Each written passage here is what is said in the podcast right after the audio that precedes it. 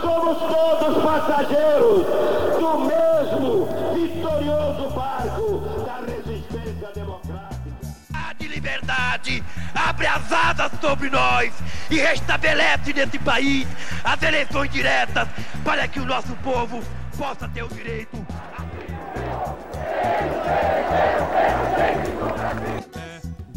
Um grito de liberdade! O documento da liberdade, da dignidade, da democracia, da justiça social do Brasil. Que Deus nos ajude que isto se cumpra. Olá, pessoal. Aqui é Paulo Ricardo Schier e estamos começando o Café Democrático, o nosso podcast sobre direito constitucional e democracia.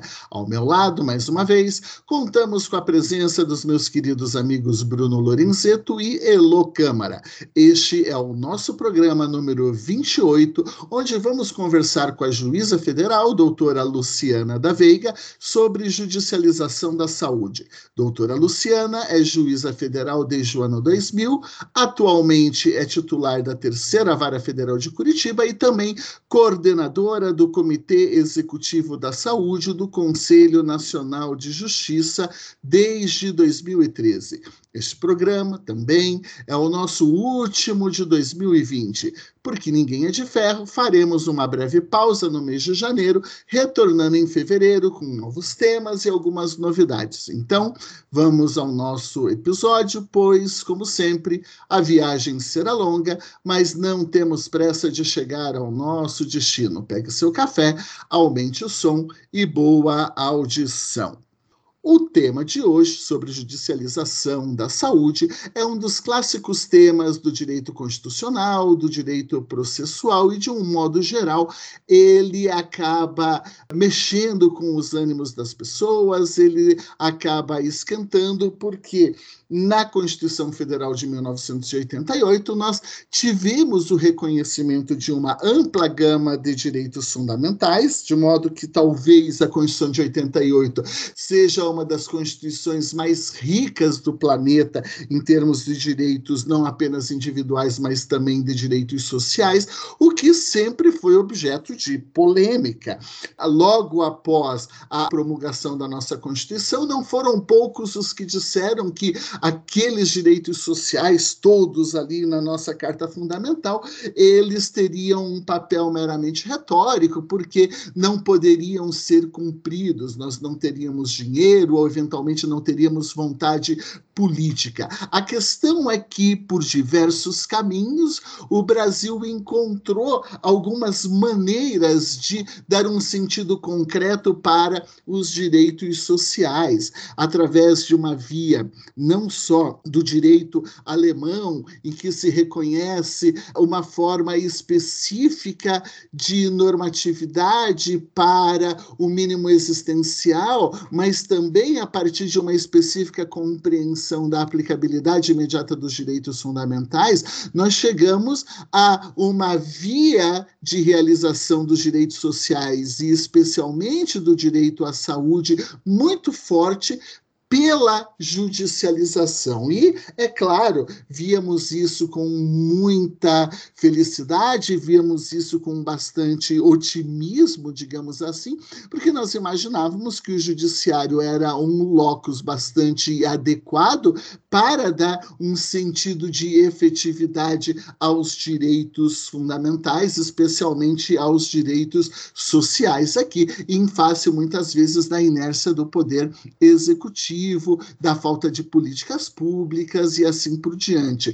A grande questão é que esse tema virou objeto de polêmica porque houve um certo exagero. É bom a gente então começar é, tocando no tema um pouco por aí. Houve um certo exagero, um processo de judicialização pouco visto em outros lugares do planeta Terra, em outras experiências constitucionais. Não sem razão, nós acabamos encontrando alguns dados que mostram impactos do excesso da judicialização no campo do direito à saúde em orçamento público, uma, num certo município do estado do Paraná, o juiz, através de decisões judiciais, geria mais de 50% do orçamento. Enfim, esse é o contexto da nossa conversa, é o contexto da nossa conversa de hoje. Luciana, seja então muito bem-vinda ao nosso café, estamos realmente felizes em recebê-la no podcast e já abusando, eu quero começar com duas perguntas. A primeira delas, então, que eu gostaria de colocar é a partir da sua experiência prática, a maior parte dos temas que são discutidos no campo da judicialização da saúde decorre da falta de políticas públicas adequadas no plano do SUS ou podem ser mais atribuídas a uma compreensão muito expansionista sobre o direito à saúde e à dignidade humana? Então, essa é uma primeira questão que te coloco. Também já abuso, se quiser emendar, né, fique muito à vontade. A Elo sempre fala, se quiser malufiar e falar de outras coisas, a palavra é sua, mas também já quiser entrar aqui na conversa sobre a existência de eventuais dados sobre os impactos da judicialização sobre o sistema, que eu já mencionei ali na introdução, fica à vontade, Lu.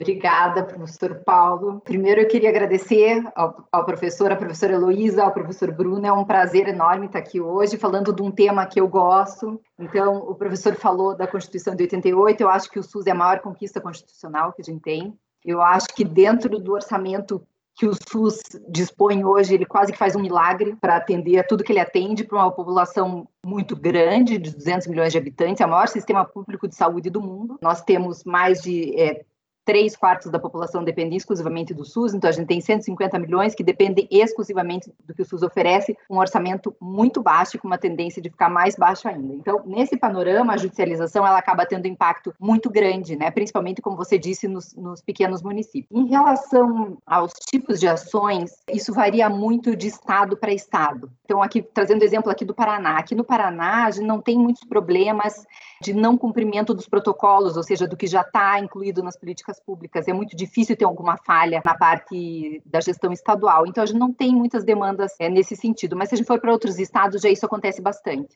Então, aqui no Paraná, é, via de regra, a gente tem judicialização sim do que está fora dos protocolos. Eu diria que mais 90% das ações que a gente tem se referem a isso. Se elas são do excepcional e do que não deveria ser fornecido, depende. Né? A gente tem sim muitos vazios administrativos, ou seja, nós temos moléstias que ainda não são atendidas pelo SUS. Existe uma falha, sim, de atenção, existe isso. É, nesse ponto, a judicialização é fundamental, ela é necessária, ela é positiva, ela organiza, ela aponta os vazios e ela pode sim cumprir então o comando constitucional da integralidade e da universalidade. Agora a gente também tem judicialização do excepcional. E eu entendo que isso se dá em razão da interpretação que a gente faz do que é integralidade, né? Se a gente for ver, quando a, gente, quando a Constituição diz que uma das diretrizes do SUS é integralidade, a, inter, a interpretação que se dá isso é uma interpretação muito ampla. Que integralidade, então, seria dar a todo mundo tudo que é possível no mundo dos fatos. E quando, na verdade, o conceito de integralidade que foi trazido para a Constituição, ele não guarda nenhuma relação com isso, é um, é um conceito trazido lá do movimento sanitarista. O que significava esse conceito da integralidade? Que o paciente tinha que ser visto como um todo, em todas as suas esferas, na sua esfera psíquica, na sua esfera física, na parte da prevenção prevenção, na parte do cuidado, e não uma integralidade de dar tudo que é possível no mundo dos fatos. Mas a interpretação que se faz muitas vezes hoje é essa: é, é quase que um cara crachá, né? Então, assim, tenho direito à saúde, eu quero medicamento X, o SUS tem que me dar.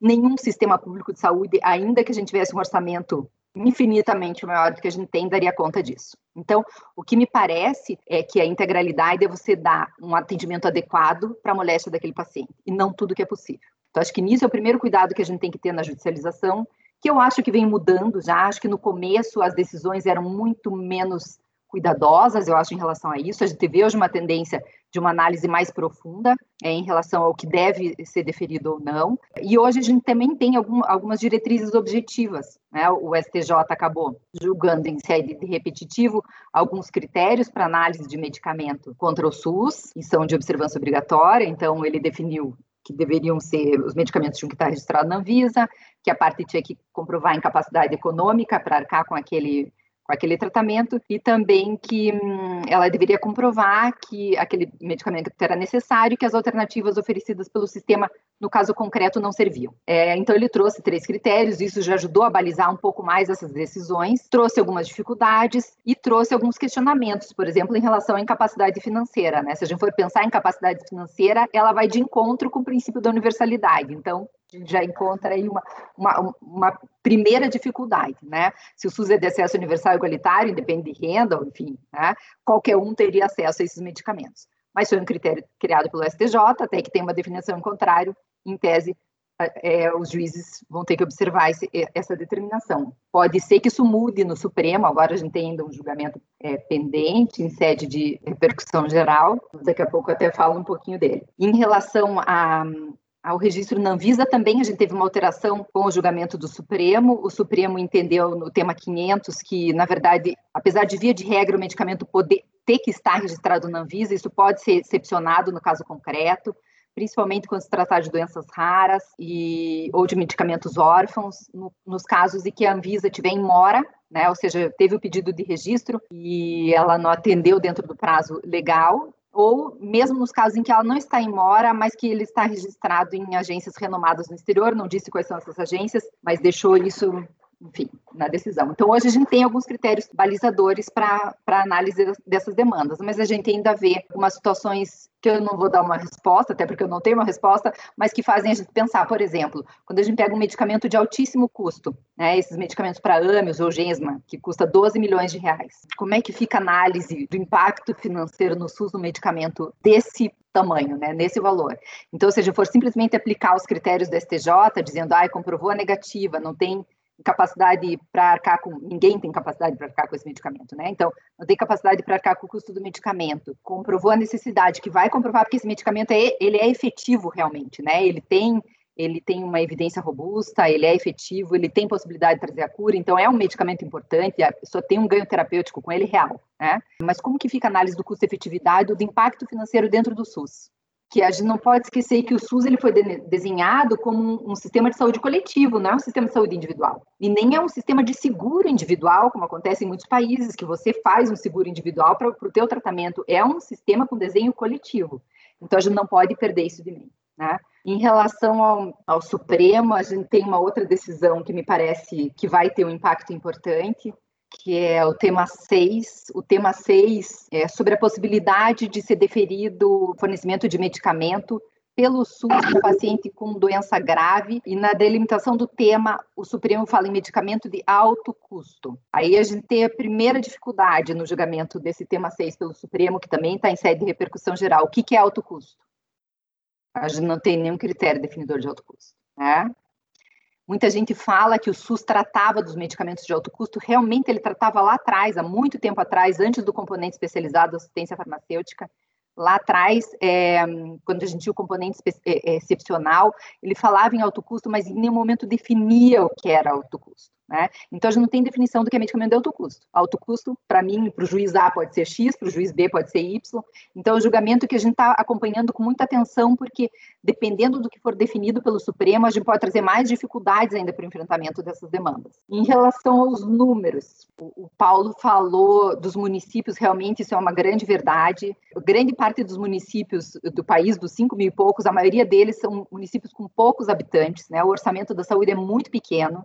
E os medicamentos, hoje, principalmente os, os, eh, os medicamentos oncológicos para doenças raras, não só esses, todos os, os medicamentos de tecnologia mais recente, eles são, via de regra, muito mais caros. Então, né, é muito comum você encontrar um tratamento que custa 200 mil reais, 300 mil reais, é, ou mesmo 50 mil reais. Às vezes, isso é mais que o orçamento mensal do município. Então, quando o juiz defere uma tutela para o fornecimento de um medicamento como esse, muitas vezes de nada adianta depois na sentença, até inclusive você entender que aquilo não era devido, você já, o estrago já está feito, né? A gente costuma dizer que a parte depois que ela recebe a tutela, ela não arranca a prótese, devolve, nem cospe o medicamento, não tem o que fazer e a maioria das pessoas não tem condições nenhuma de devolver esse valor. Né? Até se a gente for fazer uma análise, eu acho que mais de 80% do, das demandas elas tramitam em justiça gratuita. Então a gente tem uma dificuldade sim. O Supremo tentou sanar essa dificuldade em relação ao impacto financeiro grande é, principalmente para os municípios, quando ele julgou o tema 793,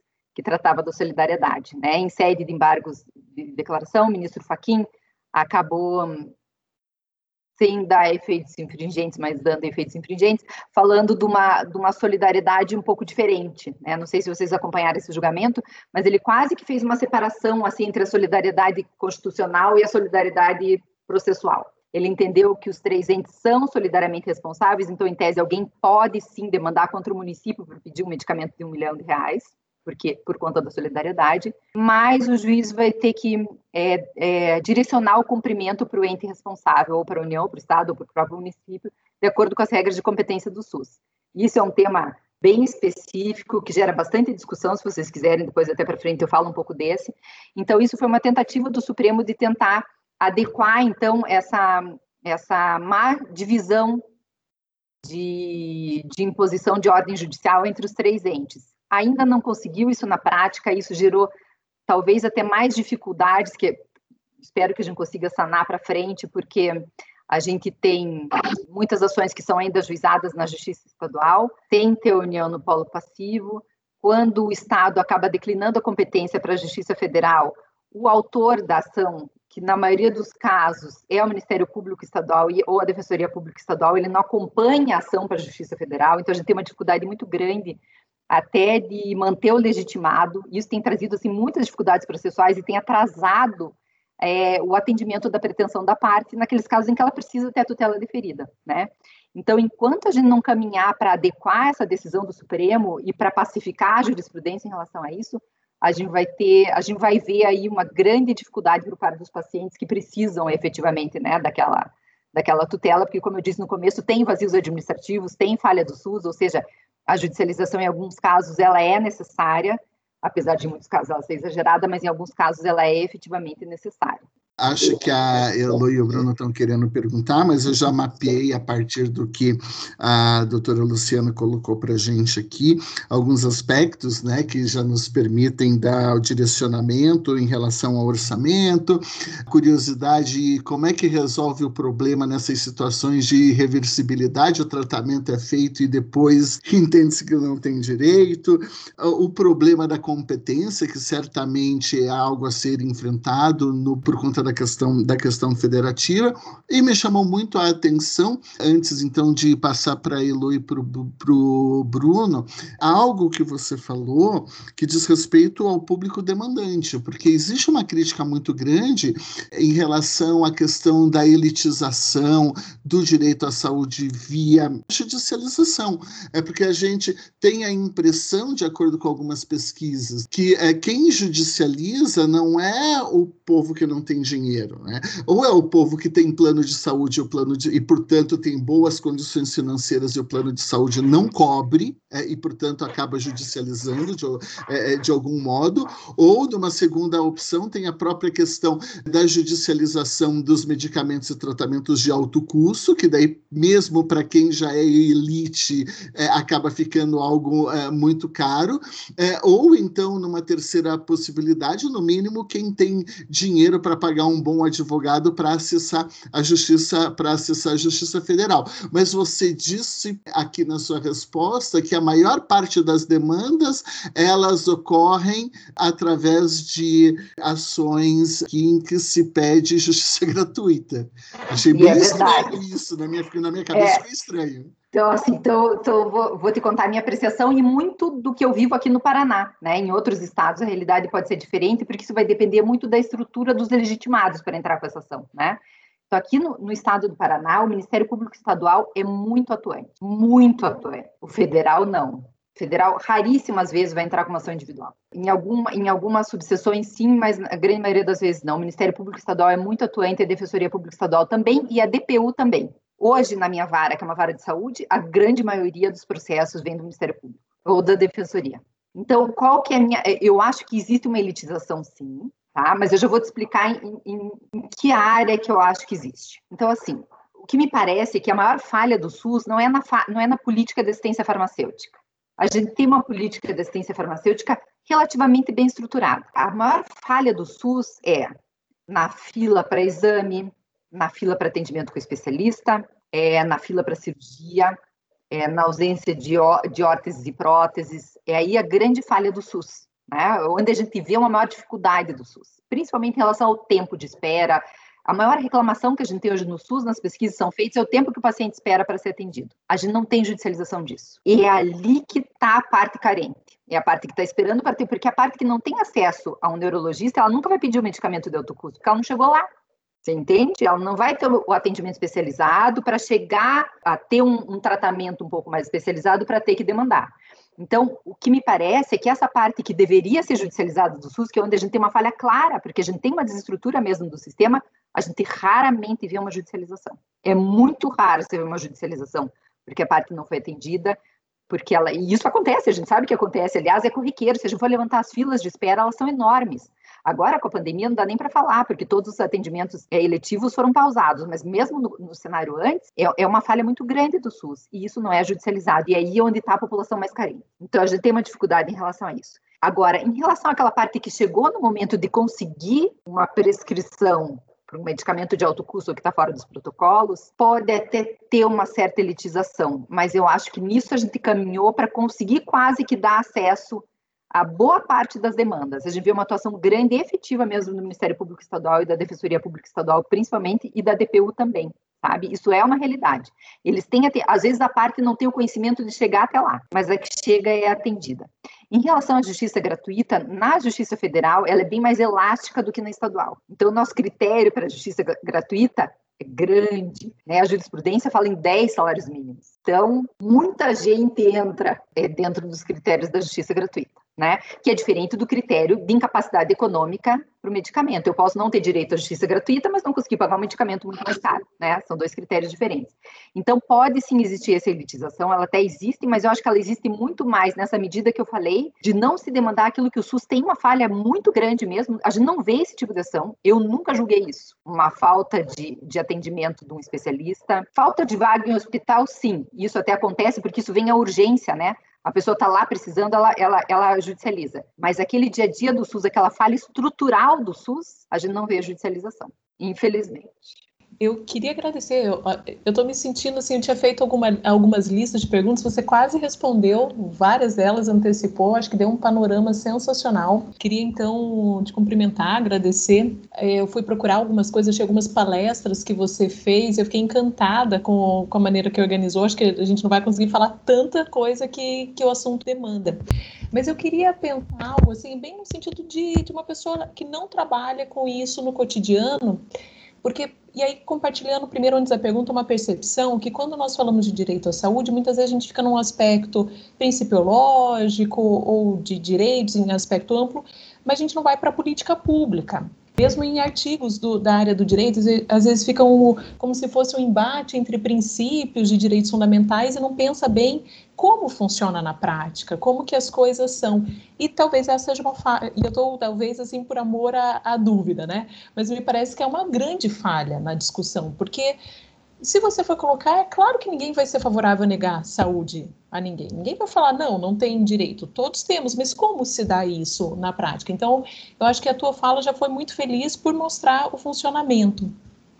Eu queria perguntar algo, e aí sim, como alguém que não trabalha cotidianamente, sobre, é, voltando, acho que faz, dando um passo atrás na pergunta do Paulo, o que, que você entende por judicialização? Porque é uma pergunta meio boba, mas no Brasil, que tem um modelo que é o SUS, que atende a maior parte da população, mas também tem o, os planos de saúde, que também tem os médicos, os profissionais que atendem como profissionais liberais, e, e aí vários mecanismos de cooperativa, enfim, de saúde.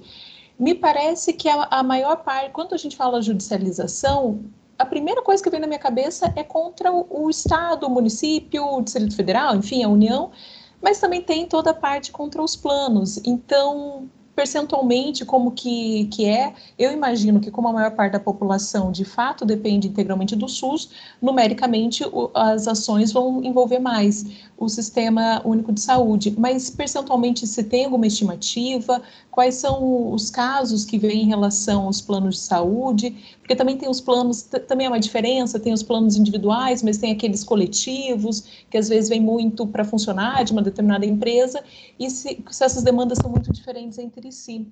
E uma outra questão, eu compartilhava com a percepção do Paulo, que havia uma certa elitização no tema de saúde, porque ninguém nunca fala sobre judicialização da moradia, por exemplo, né? Ninguém nunca fala judicialização de outros direitos sociais, que talvez mostre que, de fato, para chegar ao, ao judiciário já tenha um crivo.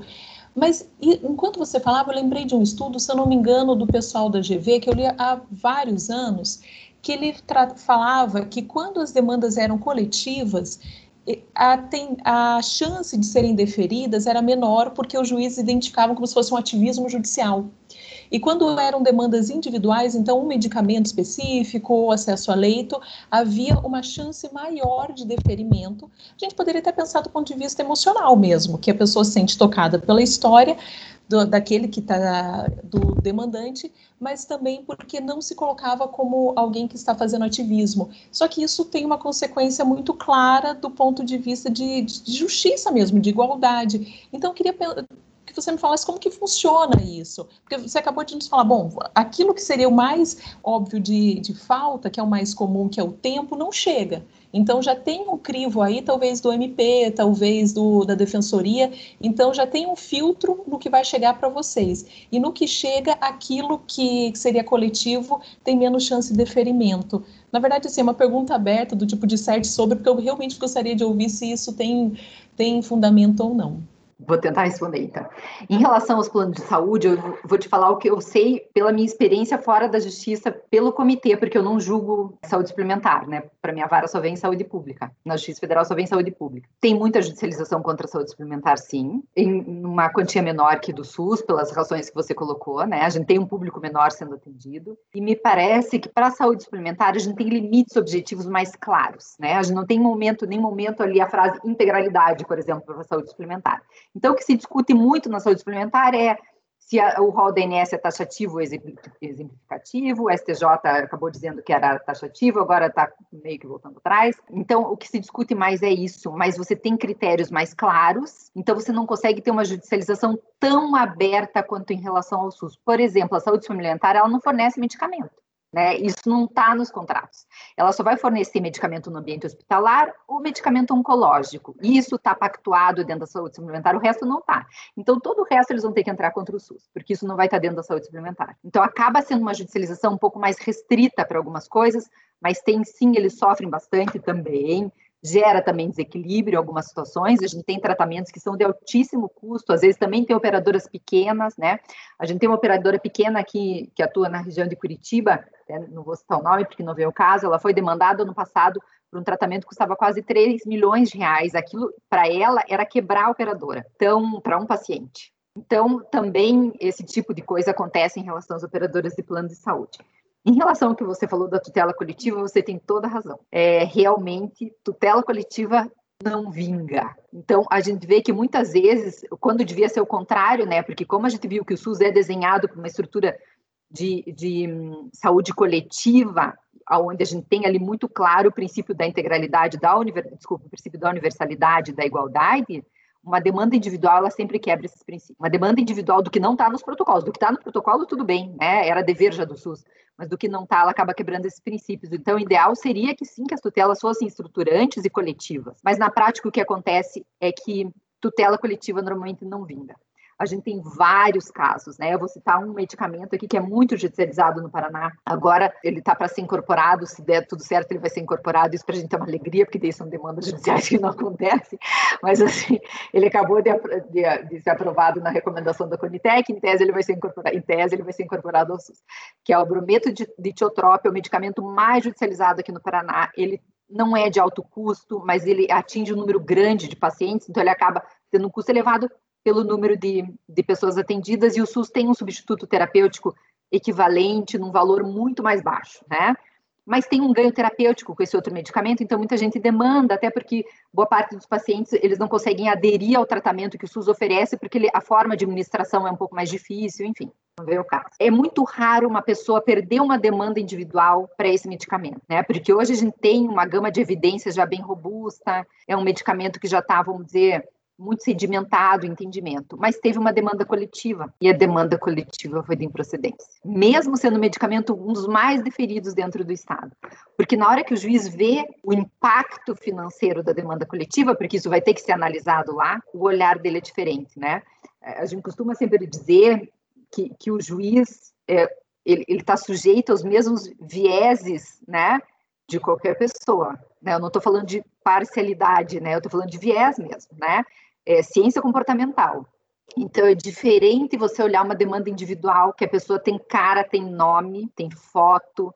Você chega lá com a demanda individual, tá lá a criança, eles mostram as feridas, a, a, a coisa é sempre horroroso. A mãe vai falar contigo, você tem um viés que a ciência comportamental explica, que é da proximidade emocional. E isso acontece não só com o juiz, mas com qualquer pessoa. Eu, eu, costumo trazer aquele exemplo, que é um exemplo bobo, mas é que é um exemplo que todo mundo lembra quando a gente foi acompanhar a crise dos refugiados sírios lá atrás. A gente viu o tempo inteiro aqueles barcos chegando no Mediterrâneo, morriam 30, 40, 100 pessoas caindo no mar. Todo mundo olhava aquilo e continuava jantando, ficava triste mas tinha um impacto, mas não era tão grande quando apareceu a foto daquela criança, que era um menininho, tinha camiseta azul, shortinho vermelho, ele tinha nome, ele tinha história, ele tinha um irmão, ele tinha um pai, tinha uma mãe, todo mundo se emocionou com aquilo era a mesma situação de milhares de outras crianças que estavam morrendo todo dia aparecendo na TV igual. Isso é um viés explicado pela ciência comportamental e isso acontece também no julgamento. A gente não tem como dizer que não, porque você se vê próximo da vítima. A vítima ela tem cara, você vê o problema ali acontecendo, ela está realmente numa situação de fragilidade. Veja,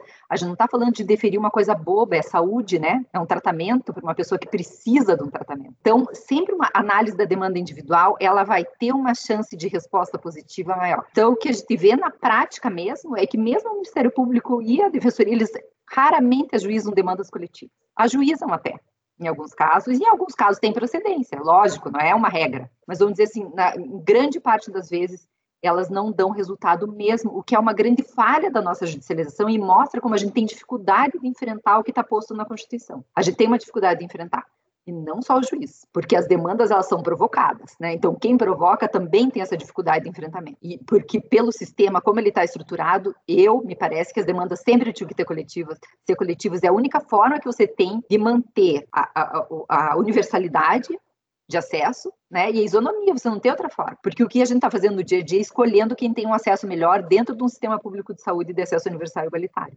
E a gente está fazendo isso todos os dias. Quando a gente não analisa coletivamente essas demandas. Mas o juiz também não pode se furtar de analisar. Então, se vem uma demanda individual, ele vai ter que analisar. O que a gente vê na prática é que a gente não usa alguns instrumentos processuais que talvez a gente pudesse usar, como eu, eu sou péssima de artigo, mas acho que é o 136, não lembro, acho que é, do, do CPC, que diz que quando as demandas são repetitivas, o juiz tem que provocar o Ministério Público né, o órgão competente, ou seja, essas são ferramentas que a gente tinha que começar a estimular o judiciário para tentar trazer uma organização e, e tentar trazer é, decisões um pouco mais estruturantes, ou quando nada, provocar o, o executivo a enxergar os vazios, para que aqueles vazios grandes que estão bem demonstrados, ou seja, aquela judicialização corriqueira daquele medicamento que é judicializado 10, 15, 20, 30 mil vezes, que aquele vazio seja sanado. Todos ganham com isso. Mesmo o, o, o, Estado ganha. Quando ele compra no atacado, é diferente de quando ele compra no, no varejo, ele diminui custo, né? ele consegue atender a todos. A judicialização também é um custo importante para a União. Como eu disse, a maioria é justiça gratuita. Se for levar a Justiça Federal como exemplo, as nossas custas são baixas, ou seja, ninguém ganha ali dinheiro, a União perde dinheiro com a judicialização, né? perde muito dinheiro. Então, se a gente tivesse uma visão macro, a gente ia pensar em decisões estruturantes mas não é bem o que acontece, infelizmente. Bruna quer perguntar, mas eu vou emendar porque tem muito a ver com o que você falou. Existe no Brasil alguma experiência de processo ou decisão estruturante na área da, da saúde? Que, que é uma questão que é, sempre me chama atenção. A gente tem hoje a LINDB, por exemplo, que fala que as decisões também elas devem levar em consideração o impacto, deve ter, é, analisar situações que dizem respeito respeito a, a, a, planejamento e essas coisas todas, o processo estruturante ele poderia funcionar aqui de uma forma que permitiria não só análise de impacto, mas planejamento com participação judicial, suprindo ao mesmo tempo esses déficits aí no que diz respeito às demandas individuais.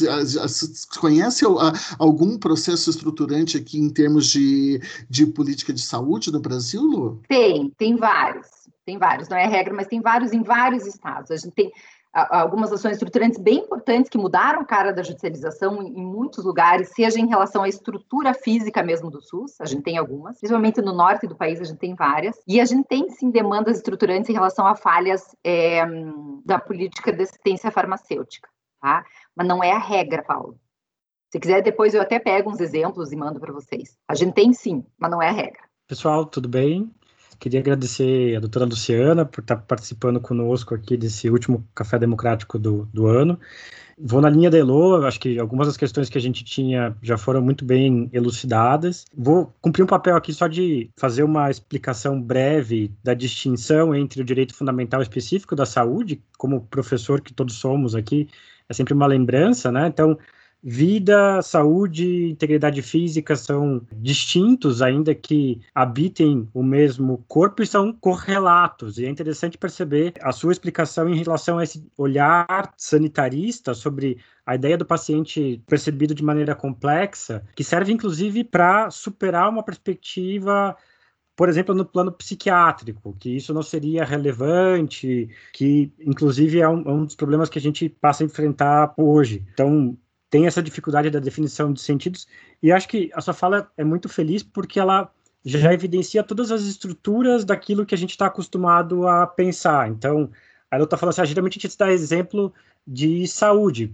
até para outras questões específicas de conceitos como é, reserva do possível. Geralmente eu, é meio, quase que automático quando a gente está falando de direitos fundamentais trazer isso como exemplo e tratar como grandes polêmicas. Mas eu acho que no, no plano de fundo também tem outras questões muito grandes e muito desafiadoras, talvez a gente precisaria de outros programas inteiros para dar respostas, de se é justo ter um medicamento tão caro assim. O que justificaria a existência de um medicamento de milhões. E se você for o advogado da indústria farmacêutica, e agora a gente está se habituando com os nomes dessas grandes indústrias farmacêuticas que estão estabelecendo a geopolítica mundial nesse momento pandêmico, de quem tem a vacina, de qual vai ser a logística de distribuição da vacina e assim por diante, é, nos leva até um questionamento sobre a própria estrutura do capitalismo se a vacina do corona né, não deveria eventualmente ser sem custo para salvar a humanidade e a própria economia eventualmente agradeceria em relação a isso. E aí a gente vê uma outra questão que está correlata a, a, esse aspecto do, do por que, que existe um medicamento tão caro, tão, tão, tão é, custoso assim, que está na própria ideia de acesso à justiça. Que o que nos parece é que quanto mais recursos você tem, mais direitos fundamentais você passa a acessar, inclusive o próprio judiciário. Então, é, quanto mais dinheiros ou mais acesso à informação, você acaba tendo uma prestação de melhor qualidade. E aí, você mesmo está tá nos evidenciando que, é, ainda que a gente tenha um MP atuante aqui no, no Paraná, quando chega aquilo que deveria ser o adequado dentro da lógica, porque a gente tem toda uma estruturação do SUS que é toda bonitinha e, e, todo mundo que a gente escuta da área da saúde defende o SUS, né? Geralmente tem essa, essa defesa quase apaixonada. Precisamos defender o SUS, o SUS é importante. Imagina se a gente não tivesse o SUS. E, e, essa é uma das questões que se coloca, inclusive, em relação à própria pandemia, né? Se, se não tivesse o SUS, seria ainda muito pior. E a gente, infelizmente, precisa lembrar que o Brasil é, é um dos países com a pior política em relação a, a, a pandemia, né? mas essa seria também então uma grande questão de se não há um paradoxo ou algum problema ali de você não ter acesso a, a, recursos e aí justamente as pessoas que deveriam ter acesso a esses medicamentos acabam não conseguindo porque às vezes não sabem nem que existe uma defensoria ou que existe algum lugar que elas poderiam eventualmente é, demandar. Mas além dessas grandes questões que não tem só uma resposta e não, elas, as respostas não são simples, é, eu queria te perguntar algo que é um pouco mais pessoal, quase aí numa dimensão antropológica e biográfica, se você já se sentiu constrangida de alguma maneira em decidir algum caso específico de fornecimento de medicamento. Geralmente, juízas e juízes que eu conheço, eles não têm problema em, em decidir, né? Se incorpora a personalidade da pessoa, eles decidem. Mas, porque a gente geralmente escuta aquela questão assim, ah, o, o, a pessoa que está decidindo, ela se vê quase que emparedada, porque ali é uma decisão sobre vida e morte. Então ela se vê forçada a tomar decisão no sentido favorável, ainda que eventualmente é, um medicamento não seja tão importante assim. Mas aí tem até um problema na minha pergunta, né? Que, que quem, quem que decide o que, que é um medicamento importante e o que, que não é um medicamento importante? De novo, volta a questão de ter acesso a um conjunto de direitos fundamentais de uma maneira é, mais ou menos é, adequada, né? Então, é, tem um sistema que às vezes não funciona como deveria, e aí a própria questão da judicialização acaba levando justamente a esses questionamentos. No fundo, o que você está colocando é que é, a judicialização, ao mesmo tempo em que favorece o paciente de uma certa maneira desse modo, ele favorece mais ainda a indústria farmacêutica não é? Porque a indústria farmacêutica ela não consegue emplacar o medicamento perante o governo, chega lá no Ministério da Saúde, na Anvisa, tem que colocar isso na lista. Vamos falar, é processo político aqui, né? Tem que colocar isso na lista. Daí ele não consegue no, na negociação, só que daí esse medicamento super, ultra, mega de ponta, ele vai ser demandado. Então, a indústria farmacêutica não ganha colocando no SUS, mas ela ganha via judicialização fecha parênteses. Lu, se quiser falar disso, beleza, senão a gente entende. Eu é falo, não tem problema nenhum de falar. Então, assim, então, primeiro, então vamos por partes, eu não tenho que não esquecer nada. Em relação aos medicamentos, custo dos medicamentos, eu tocou num ponto importantíssimo, eu sempre falo isso, o que justifica o medicamento custar 12 milhões de reais? O que justifica? A pesquisa, que talvez para os primeiros três que foram vendidos, ou sim, sei lá, né? O fato é que a indústria farmacêutica não tem é, uma, a, a, uma abertura dos custos que compõem a fabricação daquele medicamento. Isso não é um problema brasileiro, tá? É no mundo inteiro, ok? É assim que funciona. Então, assim, só para a gente entender um pouquinho, se tocou num ponto, e eu acho que é bem importante a gente falar da indústria farmacêutica, porque o judiciário nunca pode ser ingênuo, então a gente tem que saber que isso acontece. Então, assim, o que, que é, qual que é o perfil da indústria farmacêutica de uns anos para cá? Então, se a gente for voltar uns 10, 15 anos para trás, né? A indústria farmacêutica ela focava no que eles chamavam, a própria indústria chamava de blockbusters, ou seja, eram medicamentos que iam ser fabricados para que fossem fornecidos para uma quantidade enorme de pessoas. Viagra, o Mira, vários medicamentos assim que eram feitos e eles, então o, o lucro da indústria vinha do fato daqueles medicamentos serem fornecidos para muita gente. Seja porque não surgiram novas pesquisas para doenças muito prevalentes, esse tipo de pesquisa, esse tipo de hum, direcionamento da indústria farmacêutica foi mudando. E de uns 15 anos para cá, o foco da indústria farmacêutica é o que eles chamam de niche busters, ou seja, são medicamentos para um nicho de pessoas. Então, é aquele medicamento que vai atender doença rara, ou vai atender doença não rara como oncologia, mas é um uma, uma, um medicamento que eles chamam da medicina de precisão, é um medicamento quase que feito individualmente para cada paciente, é um medicamento feito com marcador genético, é feito individualizado para determinadas é, condições terapêuticas. Então, são medicamentos que vão ser adquiridos por uma população muito pequena. Para que venha um lucro desse medicamento, o custo tem que estar lá em cima.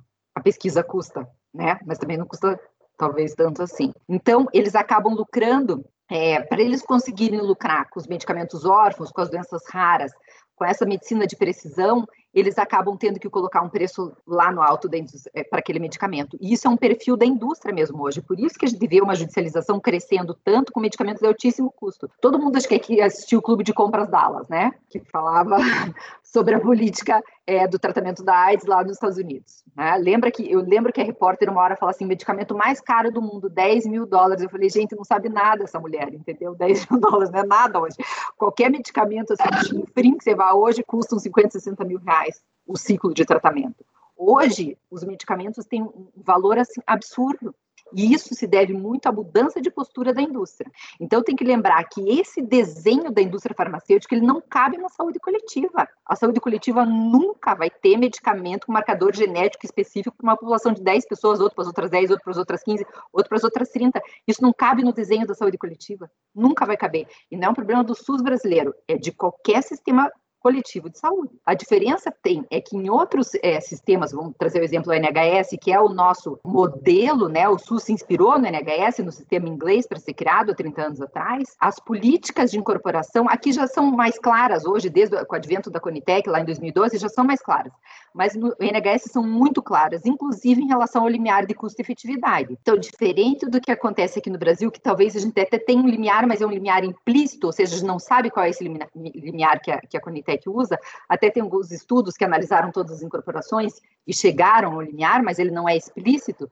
O NHS tem um limiar explícito. Então, ele vai dizer o seguinte: eu incorporo medicamentos novos, desde que eles custem no máximo 30 mil libras por ano quali, ou seja, por ano que ele for dar, depende do desfecho que for buscado, sobrevida, vida livre de progressão de doença, enfim, dependendo do desfecho que for buscado com aquele tratamento, para cada ano quali, ele custa até 30 mil libras, ele vai incorporar aquele medicamento. Uma exceção para oncologia, para doenças raras, que ele chegou a 50 mil libras, mas enfim, tem um limiar claro de custo-efetividade. Aqui a gente não tem. Esse é o primeiro problema. Isso abre margem para um monte de coisa, inclusive para aquilo que vocês tocaram no assunto agora, de como a, a, a, a indústria farmacêutica atua. Né? Então a gente tem que lembrar assim: o que, que a indústria farmacêutica precisa para poder comercializar algo aqui no Brasil? Primeiro, ela precisa querer. Não adianta a gente querer que ela comercialize, ela tem que querer. Então, quem impede o registro do medicamento é a indústria. Se ela não quiser comercializar aqui, ela não pode ser obrigada a comercializar aqui. Então, primeiro ponto. Muitas vezes ela não tem interesse, principalmente para doenças raras, se vai ter poucos pacientes no país, o custo é alto. A partir do momento que ela, que ela registra o, med o medicamento, que a Anvisa aprova o registro daquele medicamento, ele vai para a pactuação na CEMED, ou seja, a gente vai fixar um, um limite máximo de preço ao consumidor. Às vezes isso não é interessante. Então, muitas vezes ela não vai pedir o registro. Por isso, até que surgiu aquela exceção do Supremo em relação aos medicamentos não registrados na Anvisa para doença rara, porque é um nicho onde está claro que muitas vezes a indústria não tem interesse em fazer o registro dentro do país. E a gente tem outros fatores, assim, da indústria farmacêutica que pesam na judicialização. Vou trazer um exemplo, também do medicamento bem judicializado. A gente chama ranibizumab, tá? É o, é o famoso Avastin. É um medicamento para DMRI, que é uma doença da retina. Tem dois medicamentos que são usados para essa doença. Eu vou usar o nome comercial, tá? O Avastin e o Lucente, o ranibizumab e o bevacizumab. Lá no início foi feito um acordo comercial entre essas duas indústrias, entre a Roche e a Novartis, dizendo assim: eu vou registrar o medicamento para moléstia A, você registra para B. Eles fizeram uma separação de mercado. O medicamento serve para duas doenças. Então, um registrou para doença A, outro registrou para doença B. Eles fizeram isso no mundo inteiro, inclusive no Brasil. Tá? A diferença é que, em vários países do mundo, foi reconhecido que existiu esse acordo comercial né, e ele foi invalidado. Ou seja, foi dito, se o medicamento ele tem utilização para as duas doenças, ele vai ser registrado para as duas, porque um dos medicamentos custa 30 vezes o preço do outro. Então, para você utilizar numa política pública, era importante você ter incorporação do outro. Então, isso aconteceu na Inglaterra, aconteceu na França, aconteceu na Itália. Na França e na Itália, inclusive, a indústria foi punida por conta disso, digo, financeiramente. Aqui no Brasil, lá atrás, o CAD analisou isso, entendeu que não tinha esse acordo, enfim, isso passou. O que, que aconteceu? Depois de um tempo, isso era muito judicializado.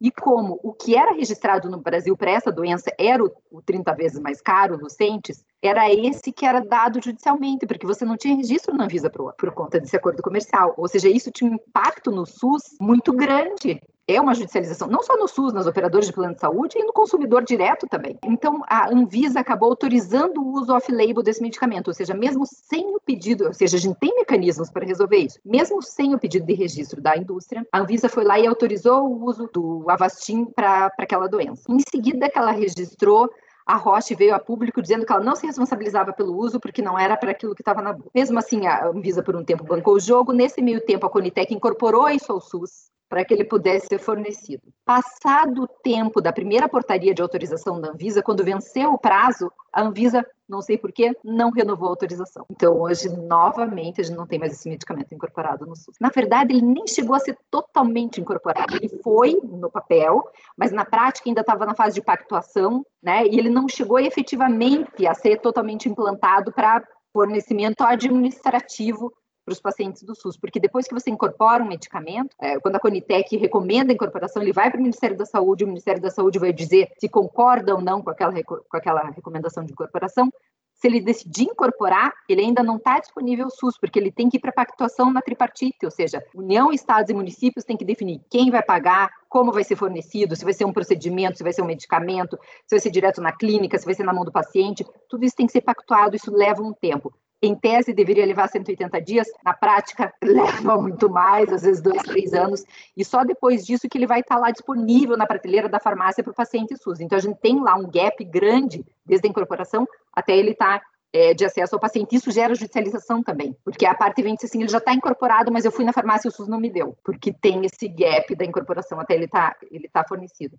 Então, a indústria, o papel da indústria é uma coisa que a gente não pode totalmente ignorar. Eu não estou dizendo que ela é totalmente má, mas eu estou dizendo que em algumas situações ela é má. E a gente não pode fechar os olhos para isso e nem ser ingênuo em relação ao papel da indústria em alguns casos, que eu acho que muitas vezes aquilo que o Paulo falou, da indústria talvez forçar é, uma não, é, um não registro para conseguir obter pela via judicial, não é uma não é uma mentira. Outra coisa que você falou em relação pessoal, eu nunca me senti pressionada, nunca me senti. Eu acho que o juiz tem que aprender isso desde o começo. Eu acho que é uma coisa que a gente tem que, se você não sabe dizer não, você pode ser várias coisas, mas você não pode ser juiz, porque você sempre está desagradando alguém. Isso é uma coisa que a gente aprende na primeira semana. Então, assim, não estou dizendo que é fácil e não estou dizendo que tudo isso que eu te falei da ciência comportamental não me afeta. É lógico que me afeta.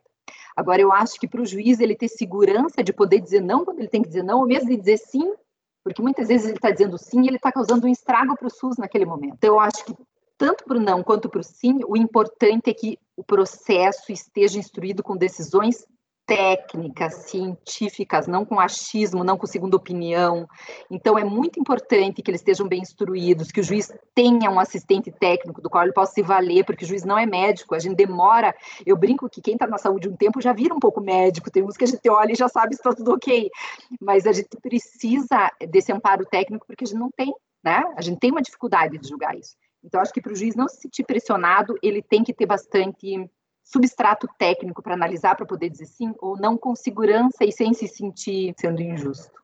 Lu, e nesse contexto atual agora, estamos passando pela pandemia, essa crise sanitária, o panorama da judicialização teve algum tipo de modificação, por exemplo, não só é, em relação a esses problemas é, é, de restrição de direitos fundamentais, que isso aí acaba não parando na Justiça Federal, questão de uso de máscara, fechamento de comércio, limitação de horário e assim por diante, mas quando a gente fala da Justiça Federal. Agora, há uma perspectiva de é, discussão sobre obrigatoriedade de vacina, a questão mesmo, e eu acho que isso vai entrar em pauta logo, logo, da própria é, solidariedade entre os entes federativos, porque o Estado de São Paulo está falando é a minha vacina, a União está falando é a outra vacina, e agora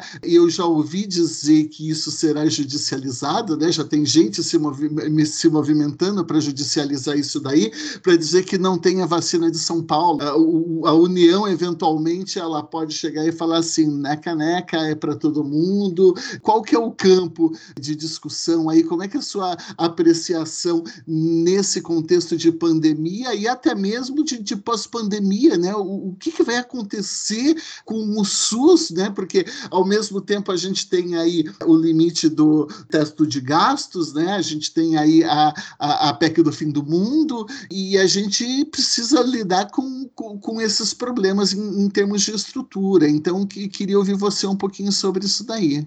Acho que o Bruno quer emendar aproveitar também. a pergunta do, do Paulo, que trouxe para a questão da, da pandemia, e eu tinha uma outra questão também, se, em certa medida, a própria pandemia não está evidenciando problemas estruturais que existiam previamente. Eu acho que a questão do federalismo, em certa medida, já nos evidencia isso, porque existe sobre esse debate já quanto à competência, que você já expôs, e agora o que a gente acompanhou nas últimas semanas é justamente a questão do federalismo. Eu entendo que não existe vazio de poder e o que foi feito foi que São Paulo estabeleceu datas e tem minimamente um cronograma, enquanto que o governo federal, infelizmente, não tem é, nenhum planejamento crível, porque o próprio documento que eles apresentaram foram, foi contestado pelos técnicos, então a gente tem acompanhado as notícias nesse sentido, de uma redefinição do próprio federalismo brasileiro, mas como uma decorrência de um problema que já existia antes, ou não, ou a pandemia é muito excepcional, colocando a pergunta de maneira mais clara, né?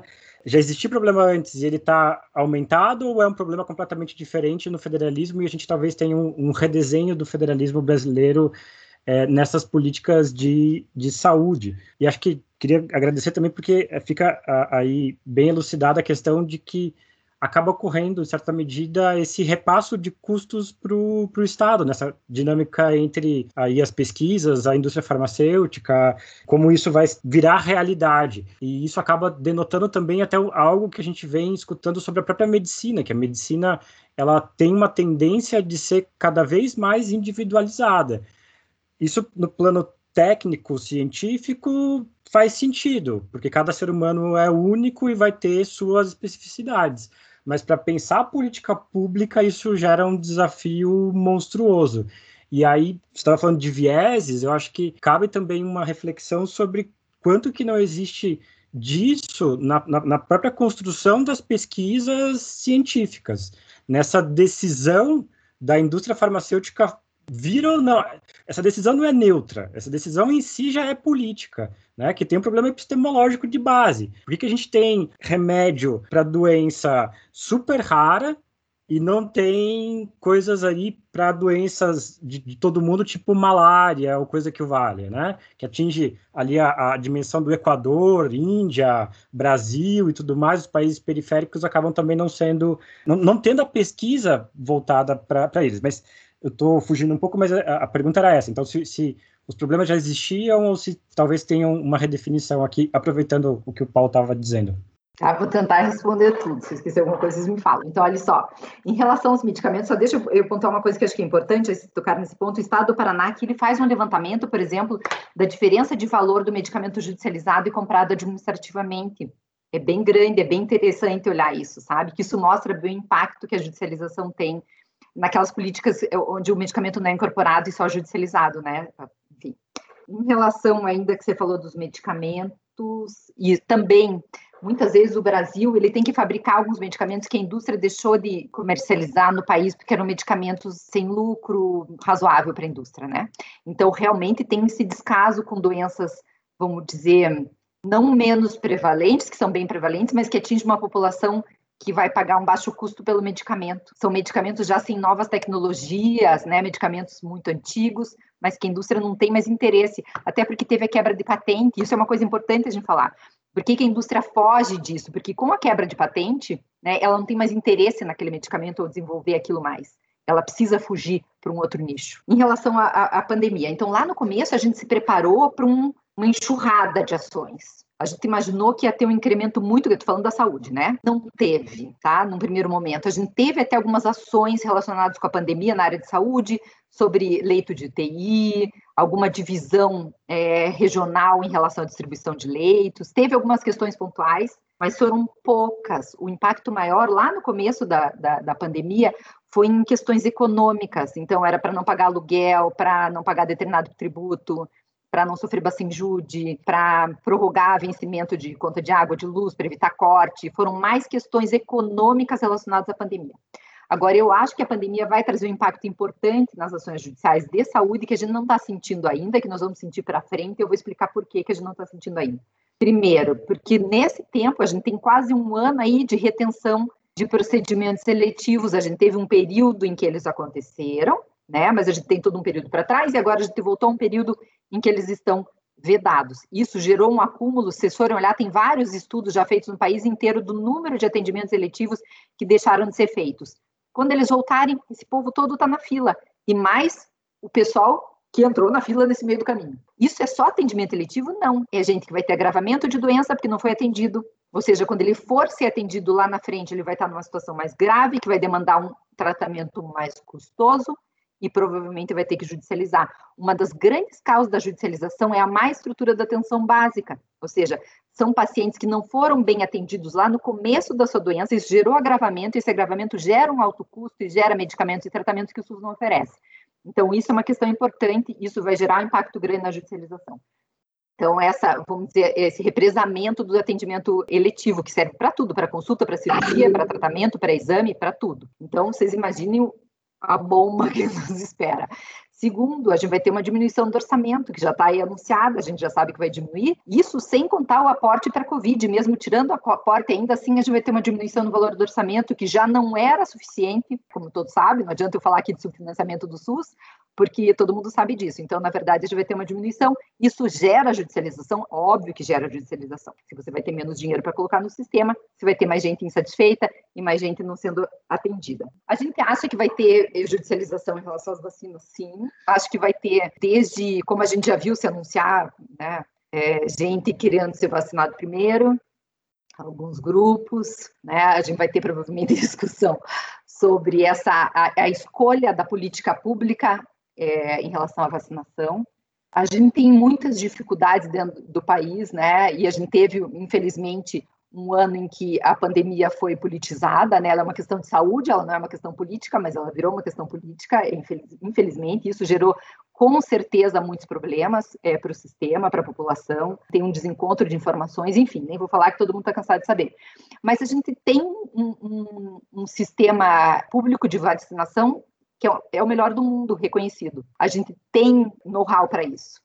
Então, a gente tem condições de fazer algo bem feito, desde que isso não seja uma questão politizada, que seja uma questão de política pública. Mas eu acredito que a gente vai ter judicialização, sim, em relação à obrigatoriedade da vacina. Eu vi também uma notícia esses dias que a presidência estava pensando em exigir um termo de consentimento para quem tomar vacina. Enfim, eu acho que a gente vai ter grandes dificuldades. Em relação à, obrigatoriedade da, da vacina, a gente participou de uma reunião com os, com os pesquisadores há uns há uns dias atrás e me surgiu uma coisa interessante que eu achei até interessante compartilhar.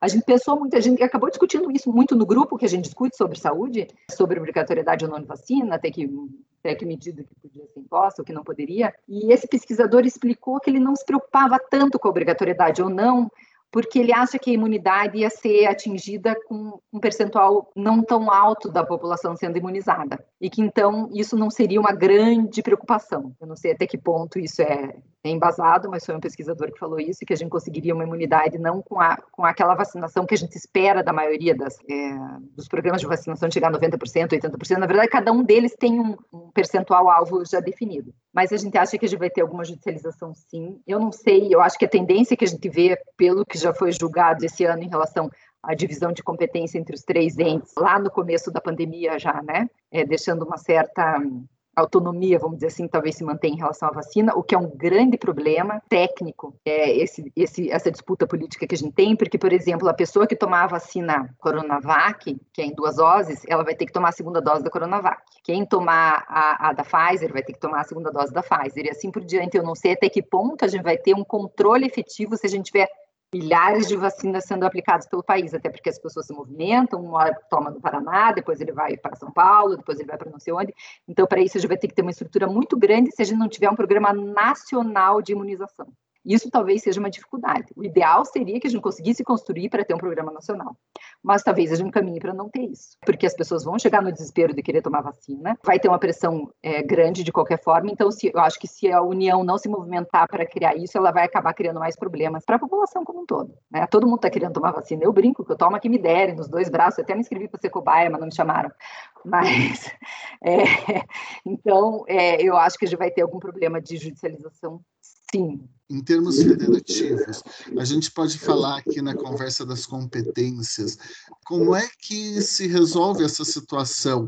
Como é que a gente pode definir a competência que. Ah, tá, tudo bem, é competência concorrente, no plano material é competência comum, muito bonito a gente falar isso daí, né? Mas talvez aqui seja um dos exemplos em que a gente sempre fala para os alunos que a questão da repartição de competências ela é, nunca é clara clara. Depende de um recorte que você faz, não só quando nós tratamos das competências concorrentes e das competências é, comuns, porque vai passar desde o debate sobre o que é norma geral, o que é norma específica, e afinal de contas, definir qual vacina a gente vai tomar, qual vacina a gente vai comprar é, no âmbito do Estado ou se é a União. Então, isso daí é claro que, vai, que, que gera algum tipo de, de conflituosidade, mas ao mesmo tempo a gente pega uma questão que envolva competência privativa, né? Estou aqui fazendo esse exercício didático, tem bastante estudante que ouve o nosso podcast,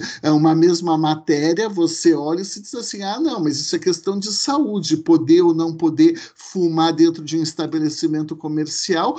Por outro olhar, você vai dizer: não, isso é uma questão de livre iniciativa, direito civil, é competência da União. Outro vai dizer: não, é saúde, é competência concorrente. E por um outro olhar, você pode falar: não, isso é direito do consumidor. E, em suma, os recortes aqui eles são diversos. Nessa discussão da vacina, existe algum tipo já de formação, de histórico de precedentes no, no que tange com quem tem a competência para definir as vacinas que são obrigatórias e a compra dessas vacinas? Ou essa discussão, essa tensão entre governo federal e Estado de São Paulo é algo novo é, nesse debate de saúde? Tá, vou te explicar. Isso eu não, não conheço nada que tenha sido judicializado nesse sentido antes. A gente até tinha judicialização de vacina em relação ao público-alvo. Né? Então, por exemplo, você pega lá a vacina da gripe. Às vezes, o Programa Nacional de Imunização diz que vão ser vacinados maiores de 55 anos e menores de 5. E às vezes a gente tem judicialização para dizer assim, olha, quero que vacine também os imunodependentes, quero que vacine também o, os moradores de rua, quero, enfim, né? Isso a gente tinha. Em relação a isso, a gente não tinha muita dificuldade de competência, né? Até porque era uma época lá atrás, quando o Supremo definia solidariedade, então era demanda envolvendo direito à saúde, se ajuiza contra você, quem você quer. Então, vou te traçar dois panoramas. Eu acho que uma coisa é o Estado de São Paulo, ou, enfim, qualquer outro Estado, pretendendo ele é, implantar uma, um, um, sistema estadual de vacinação, né? Seria uma demanda daí sim teria um conflito federativo, ele ia ter que ajuizar perante o Supremo, e acho, acho, só acho, porque só tenho como achar mesmo, que na linha do que o Supremo definiu lá no começo, talvez ele fosse definir que sim, o Estado poderia Talvez. Poderia criar o seu, o seu plano, talvez. Outra coisa é alguém demandando contra o poder público para instituir o problema de vacinação. Aí eu acho que a questão se inverte, porque daí eu acho que a gente tem dentro da estrutura do SUS uma competência definida. Veja só, o que, que o SUS diz via de regra? Que dentro da competência gestora está definido que a União dá, o que o Estado dá, o que o município dá, mas isso não impede que esses entes deem coisas a mais se eles quiserem. Então, por exemplo, existe o componente especializado, grupo 2, é o que a, a, política de assistência farmacêutica estadual tem que dar, mas nada impede que ele crie listas próprias, ou seja, o Estado do Paraná pode fornecer outros medicamentos além daqueles que estão definidos dentro da política pública, mesma coisa o município. Então ele tem uma liberdade, né? Mas isso é uma, é uma liberdade. Ele não pode ser obrigado a criar essas listas em separado, tá? Então, tendo isso em mente, como é que está estruturado hoje a, a a política de assistência farmacêutica e a vacinação está dentro do componente estratégico. O componente estratégico é um componente da política nacional afeto à União. Então, hoje, quem define a vacinação é a União. Dentro do que foi definido pelo Supremo, se a gente for levar isso. Então, de novo, eu estou falando de um particular ou um Ministério Público, alguém demandar contra o poder público pedindo determinada vacina ou pedindo uma vacinação. Qual é a estrutura que a gente tem hoje? Dentro do que foi definido pelo Supremo, é, você tem que direcionar o cumprimento para o ente responsável, correto? Então a gente tem que definir quem que é o ente responsável. A gente vai ter algumas zonas de certeza, ou seja, a gente vai ter aquilo que está dentro da política pública que é fácil, não é tão fácil, mas que é fácil identificar quem que é o ente responsável. E eu acho que a vacina está fácil identificar porque ela faz parte do componente estratégico. O componente estratégico é um componente de administração e de financiamento federal. Então, me parece, veja, me parece, eu não sei como que a jurisprudência vai entender em relação a isso, que nesse caso você teria que direcionar contra a União se for respeitar a decisão do 793, que você tem que direcionar para o ente competente dentro da estrutura gestora do SUS. É, nem o Estado, nem o município tem responsabilidade sobre é, a aquisição das vacinas. Né? Eu digo assim, de imposição dentro do sistema. Então, acho que nesse caso teria que ser contra a União. Esse é o assunto da, do momento, né? Eu estava lendo esses dias e como a gente regride, porque o debate, para além da questão da competência, é de política pública. Eu estava lendo e eu não sabia que a, a, política nacional de vacinação no Brasil ela foi, é, existe desde 73. E aí a União que estabelece a diretriz, claro, há uma repartição, que aí os outros entes aplicam e tal, mas a ação é da União desde 73. E agora em 2020, quase 2021, a gente está tendo que discutir, porque a União claramente está se omitindo, e não só se omitindo, mas fazendo manifestações contrárias para desincentivar a vacinação. É, assim, a gente correu muito para o retrocesso, né? Estamos quase numa corrida de 100 metros rasos, voltando. É um desserviço. E não só isso, né? Algumas pesquisas ali apontam que doenças que já estavam erradicadas no Brasil estão retornando com um alto índice de incidência por conta dessas campanhas anti-vacina, né? É, e, e, o que mais, é, e o que mais chama a atenção, e isso é algo que a gente disputa e discute muito quando a gente fala, por exemplo, de é, teoria da justiça, que as pessoas levam muito o debate atualmente para o plano dos direitos individuais, da responsabilidade ou da moralidade individual, o meu direito de não usar máscara, o meu direito de não usar vacina, né?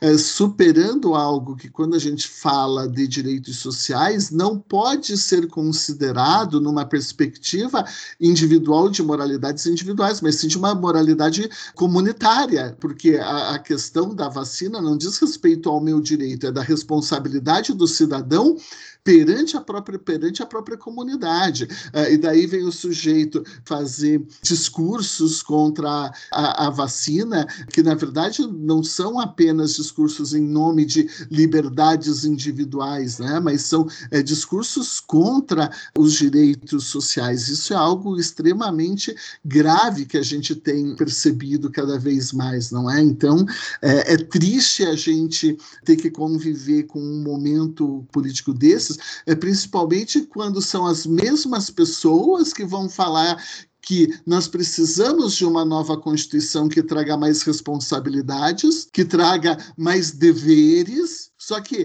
quer é mais deveres para quem? Existe já, então, vamos falar, né? Dever de pagar tributo, dever de vacinar, tem tantos deveres já na Constituição aqui. A questão aqui está eh, muito vinculada a, a, nós queremos mais deveres para quem, né?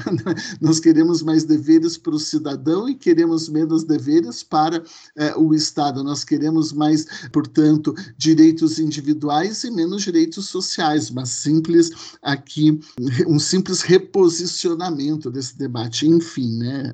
Viajei.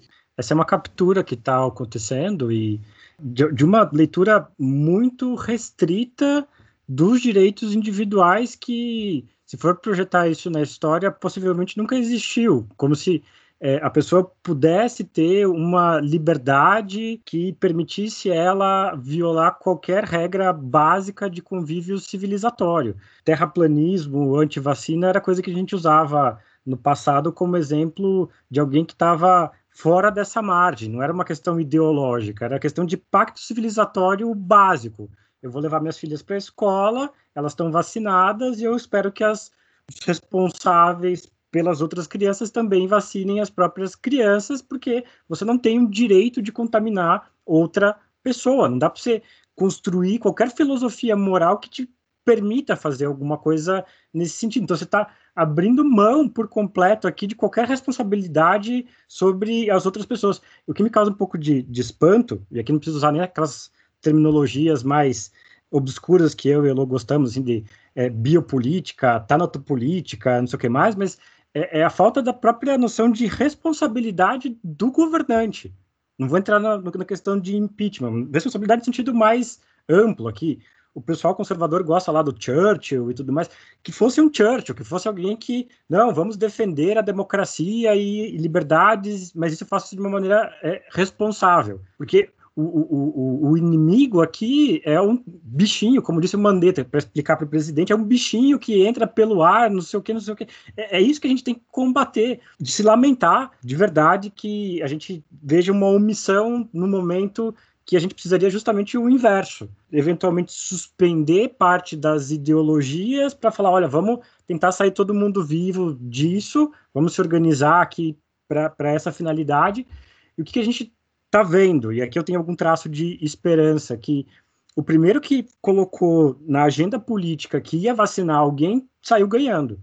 E que a União está correndo atrás porque ela percebeu que, olha, mesmo com auxílio, mesmo com um pouco de aprovação em decorrência do auxílio emergencial, se eu não fizer alguma coisa nesse sentido, eu não vou ter mais viabilidade política no futuro. Enfim, desculpa só o, o desabafo e, e, e, a análise, mas me parece que o que está acontecendo é mais ou menos isso, e que, que volta de novo para a questão do, do federalismo e para a ausência de espaço vazio no poder. Se você se recusa a cumprir a sua, sua função como chefe do executivo, vai vir alguém que vai tentar fazer isso. Né? A gente já viu alguns outros estados e alguns outros exemplos.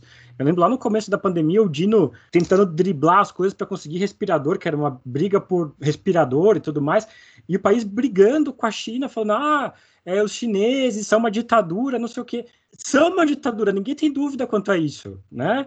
Outra questão é se essa ditadura possibilitou a continuidade do capitalismo. São outros debates, mas não é hora de você fazer isso, não é hora de você comprar briga com a embaixada da China. Né? É hora de falar, olha, quem que vai permitir que a gente consiga sair disso?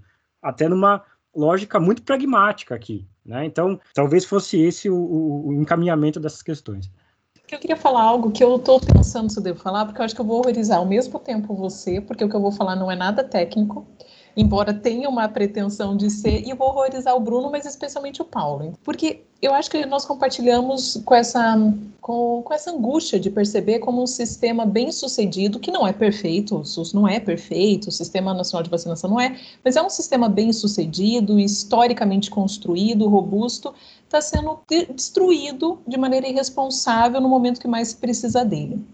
Então, acho que nós compartilhamos quanto a isso. Eu comecei a pensar esses tempos, e aí é a parte que eu vou horrorizar o Paulo. Ó, ele até saiu, porque não, não, não, aguentou esse choque. Eu tenho pensado muito, sabe, sobre a teoria dos deveres fundamentais mesmo. Não nesse sentido que você falou, de uma nova constituinte, mas eu fico pensando o seguinte: qual que deveria ser a, qual deveria ser a resposta estatal, jurídica, para as pessoas que em nenhum momento tomaram nenhum tipo de cautela, assumiram o risco não só de, de se tornarem doentes, mas passar para outras pessoas e eventualmente a necessidade de algum, sei lá, de uma UTI. Porque eu lembro que no começo, logo nos primeiros meses, saiu uma matéria, acho que na revista Época, falando de milionários em Manaus, porque é uma cidade que foi gravemente afetada, e, e as pessoas, aumentou muito o número de pessoas mortas em casa, porque não tinha nenhum espaço no SUS, e os milionários dessa cidade, alguns deles que andavam sem máscara, se recusavam a seguir as indicações oficiais, é, foram infectados e alugaram jatinhos e foram para São Paulo, para Albert Einstein, por exemplo. Essas pessoas podem e fizeram isso, assumiram um comportamento responsável, que nós não sabemos traçar quantas pessoas ficaram doentes depois disso, mas elas tiveram o seu espaço assegurado. Semana passada, ou retrasada, eu vi uma, uma foto que a gente nunca sabe se é desse período ou não, né? Mas enfim, o, o que a legenda falava é que era a inauguração de uma loja popular e não tinha espaço, as pessoas não conseguiriam abrir os braços uma do lado da outra de tanta gente. Eu fico pensando qual é a responsabilidade de alguém que estimula tantas pessoas num momento como esse. E essas pessoas que foram, se elas demandarem. E aí a parte por que, que assim, você, eu imagino que você deve ficar horrorizado? Porque nós sabemos que não existe uma ideia de deveres fundamentais na saúde e a universalidade, integralidade não permitem isso, mas em um momento como esse, eu de fato fico me perguntando como lidar, que no, no fundo a minha questão é como lidar com a questão individual e coletiva. Se é um sistema pensado coletivamente, a gente tem que assumir que todos os atores eles têm um pacto e que não tem nesse momento. Então, como que se consegue dar uma resposta a essa situação num sistema que foi pensado para que todo mundo age de boa fé? Eu acho que o Constituinte pensou, não, todo, todo mundo de boa fé, todo mundo quer resguardar a saúde. E agora a gente vê que não é. Que, que existiria algum instrumento jurídico para pensar isso? Ah, mas eu vou me atravessar então, já que você me provocou. A questão é que você está colocando algo que é típico do pensamento libertário, não é verdade, né, Elo? Ah, maravilha. Eu não uso, eu, eu, não, eu não uso máscara, não é problema meu, eu não tomo vacina. E daí o que, que você fala? Você diz assim: ah, então eu acredito, a sua proposta é essa, é a proposta do, do, do libertário. Então, a partir do momento em que você faz a escolha por não usar máscara ou por não tomar tomar a vacina, quando você ficar doente, você não pode usar o SUS, porque isso foi uma escolha sua. Só que se a gente é, busca algum tipo de responsabilização é, nesse sentido, dizer que a pessoa não pode usufruir o SUS porque, numa perspectiva libertária, ela fez isso, então ela tem que arcar com as responsabilidades disso, a gente está negando o caráter de universalidade do SUS. Por isso que a gente só consegue dar uma resposta a isso, não numa perspectiva em, em termos de filosofia da justiça, não numa perspectiva libertária, não é? A gente só vai conseguir é, é, caminhar e entender discussão de vacina e direitos sociais numa perspectiva comunitarista, senão não tem sentido, senão não tem sentido nenhum. Quando a gente enviesa um debate libertário em um tema que é tipicamente um, um tema comunitário, ah, não dá certo. Você, a, a Lu teria que responder, não sei se é isso que ela vai responder, ela teria que, ela teria que falar assim, não, então o SUS não vai poder atender essa pessoa. Mas ah, juridicamente isso não tem sentido. É. Enfim, Lu, é contigo. Eu, Lu, eu acho que não dá mesmo, que veja, o mesmo raciocínio aplicaria, por exemplo, um fumante. Eu podia dizer que o fumante quando ele tem um câncer de pulmão, ou quando ele tem uma DPOC, ele não pode ser atendido pelo SUS, já que ele buscou aquela moléstia, ou alguém que tem uma DST por ter praticado sexo não seguro. Então, na verdade, a gente tem vários comportamentos de risco que a gente toma no dia a dia e que podem desembocar em algum tipo de doença, e a gente não tem como excluir essas pessoas do atendimento ao SUS. É, é minha opinião. Né? Eu vejo assim, eu até acho que individualmente podia ser que alguém pudesse entrar contra esses empresários, como até sustentaram lá no começo, nem sei se isso aconteceu, que iam entrar contra alguém que organizou aquela primeira festa lá na Bahia. Eu lembro que na época surgiu alguma história assim de judicialização, não sei se houve, mas daí está dentro do campo privado. Eu acho que em relação ao SUS, como está estruturado hoje, não teria como. Eu até no começo da pandemia, eu até escrevi sobre sobre como eu achava que era um momento importante para a gente começar a ter um olhar coletivo sobre a judicialização da saúde, inclusive. Meu tema era sobre isso. Né? A gente tem um blog que a gente fala só sobre direito à saúde, é um blog até divertido, é bem informal. E, e no começo eu, eu, eu escrevi exatamente sobre isso, que eu acreditava que a gente ia começar a ter um olhar coletivo na judicialização por conta da pandemia, por conta de tudo que a pandemia trouxe, porque eu acho que realmente ela fez a gente ter um olhar coletivo, principalmente no começo, porque todo mundo se viu na, na, na, mesma situação e na possibilidade de se ver naquela situação e de, com todo o dinheiro do mundo, não ter um atendimento satisfatório, como a gente via na Itália e na Inglaterra, né? Gente não conseguindo atendimento, eu achava que a gente ia começar a ter uma, ter uma visão coletiva mas infelizmente isso acho que se aconteceu, aconteceu é, numa, numa pequenininha monta, assim, né? O que a gente vê hoje é que a gente já esqueceu esse olhar coletivo, a gente já esqueceu o impacto inicial, e hoje a gente vê essa confusão em relação às políticas públicas, a gente está sem norte nenhum, isso gera insegurança da população, gera medo, as pessoas começam a tomar atitudes equivocadas por conta de uma falta de, de, centralização de decisão mesmo. Vocês falaram do exemplo do, de Manaus, dos empresários, acho que a gente tem outros exemplos até que eu nem vou falar aqui, mas que são talvez mais mais impactantes, né, em relação ao descaso total com a saúde do próximo, né, do, né? É, eu concordo integralmente, não tem e nem como exclusão. Quando eu falo é meio uma angústia mesmo, sabe? É uma angústia de perceber que um sistema que foi tão bem construído pensando na coletividade ele demanda um pacto, e esse pacto se mostrou inexistente, ou pelo menos um pacto assim muito falho. E, e de fato não tem muito. Eu, eu, acho que assim é mais uma sessão terapêutica, na verdade, do que jurídica, sabe? Mas é, é, é, pensar, e porque também tem uma diferença. Quando eu citei o caso de Manaus, claro, a pessoa tem recursos, ela consegue locar um jatinho e consegue atendimento, se tiver vaga, no melhor hospital do país. E que bom para ela. Mas eu fico pensando em quantas pessoas que não conseguiram? Talvez o motorista, talvez a pessoa do mercado que atendeu, talvez o porteiro tenham ficado doentes e talvez gravemente e não tenham acesso, porque naquele momento em Manaus falhou, falhou. Mas eu, eu, eu, entendo a tua angústia, eu entendo a tua angústia. Eu acho que to, todo mundo sente essa angústia, mas eu acho que o sistema foi construído porque a gente tem que ter uma visão coletiva, inclusive para esses que agem equivocadamente, né? Porque ele continua tendo uma visão coletiva, o SUS para todos, independentemente de como foi criada aquela situação ou do risco que ele se colocou. Então, eu acho que a gente não tem muito como sair disso essa consciência coletiva ela tinha que ser criada, ela tinha, ela tinha que ser fomentada e não foi, bem pelo contrário, né?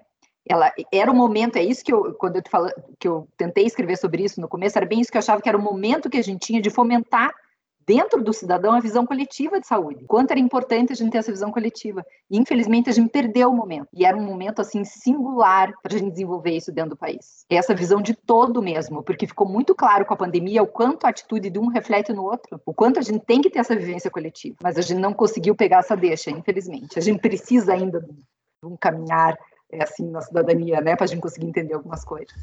Enfim, a gente perdeu o bonde da agenda desde que assumiu o Temer, não é?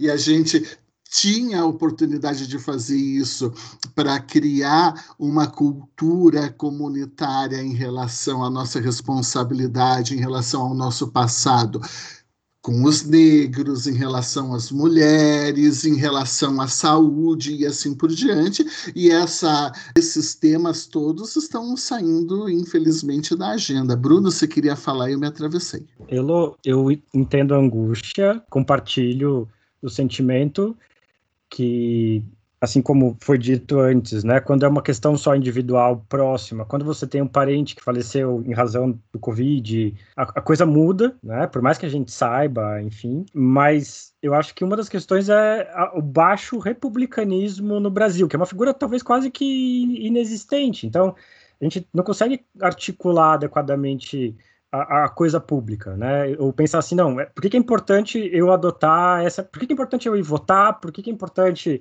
é, eu ser mesário, eu estou abdicando da minha individualidade aqui, mas existe uma motivação maior, justificada, racional, que me leva a fazer isso. Isso no Brasil precisaria ser cultivado, isso demandaria gerações e também lideranças. A gente também tem um problema nisso tudo de déficit de lideranças, porque essa saída que se coloca de impor a vacinação, um caminho que talvez fosse quase aí utópico, Poliana de Auschwitz, enfim, seria de um, algum líder, algum representante que viesse conscientizar as pessoas falando, olha, é importante que você faça isso, enfim.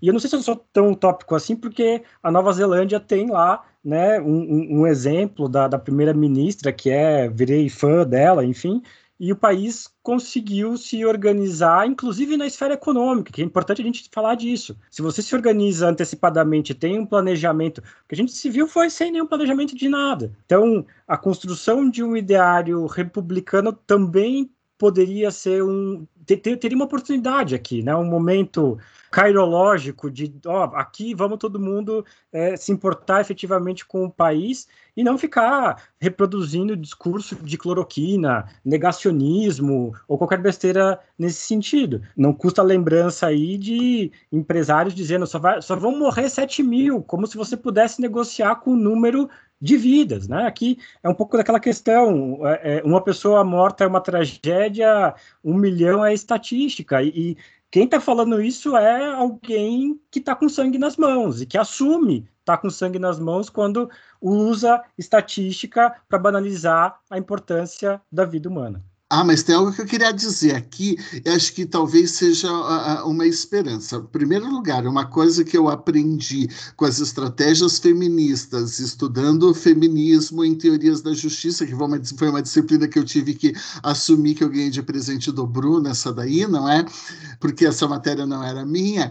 Uh, e estudando feminismo, e a Ilo já mencionou isso em outros programas, é a estratégia do nomear para constranger. Então, é, e a Lu, de uma certa maneira, tocou é, nesse tema quando ela falou: ah, é a mesma situação dos refugiados. Então, quando a gente vê o menininho de calção vermelho, daí fica todo mundo sensibilizado. E quando você pega algo que é corriqueiro e diz: isso é assédio. Então, quando você nomeia, você cria o constran você cria o constrangimento, não é?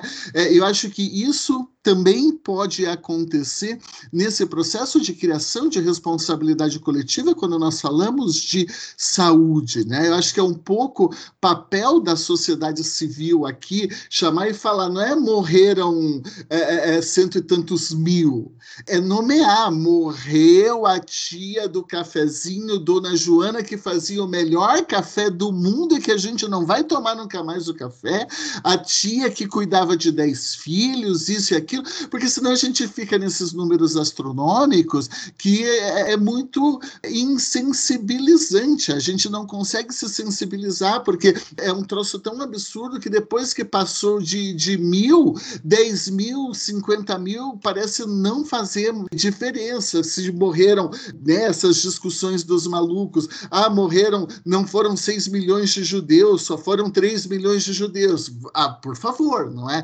Então, eu acho que um pouco esse processo de sensibilização enquanto é, uma estratégia da própria, sociedade, da própria sociedade civil, claro, isso deveria vir de políticas públicas. A política pública de nomear isso é racismo, isso é injúria racial, isso é aquilo, isso é assédio, inclusive legislativamente, ok, deveria vir de políticas públicas. Não vem.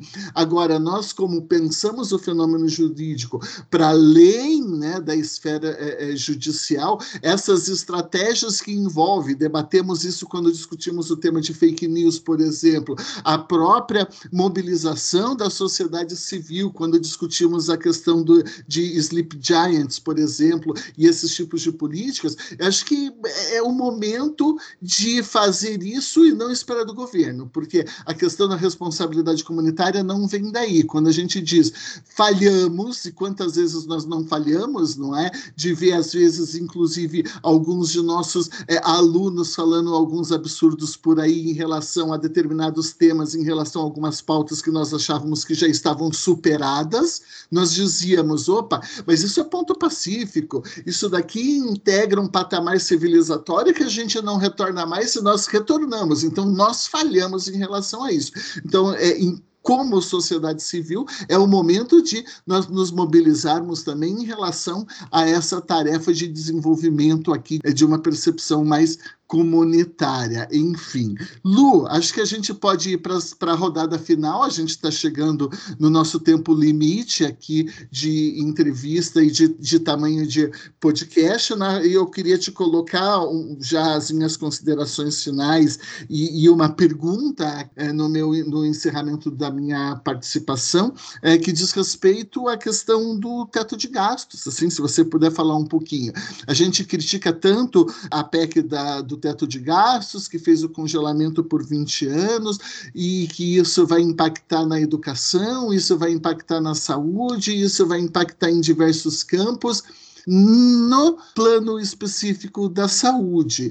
A gente teve algum tipo de impacto concreto, algo do tipo, precisamos, foi preciso retirar algum medicamento, algum tratamento, ou algo que estava previsto em termos de expansão que foi revisto, a gente já tem algum impacto concreto dessa PEC no funcionamento do SUS? E, enfim, essa é a minha pergunta final e já antecipo meus agradecimentos pela sua participação e a imensa alegria aqui de poder ouvir você nesse podcast. Paulo teve sim, eu acho que a gente não tem como apontar em, relação a uma política em si, né?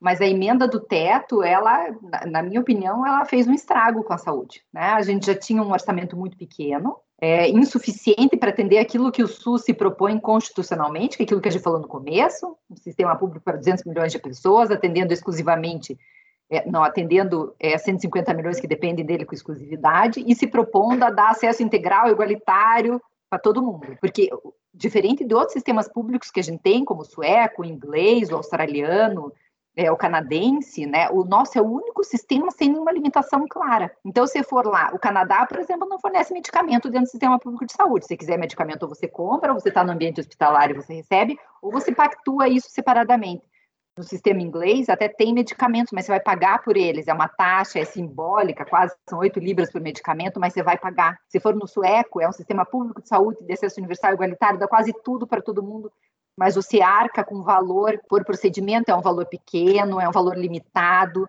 né? Mas o SEARCA, ou seja, todos os sistemas públicos de saúde têm algum tipo de limitador. O nosso não tem nenhum. A gente pode marcar 10 consultas no SUS e faltar todas sem nenhum tipo de punição econômica, vamos dizer assim. A gente tem um acesso ilimitado, porque é assim que está na Constituição.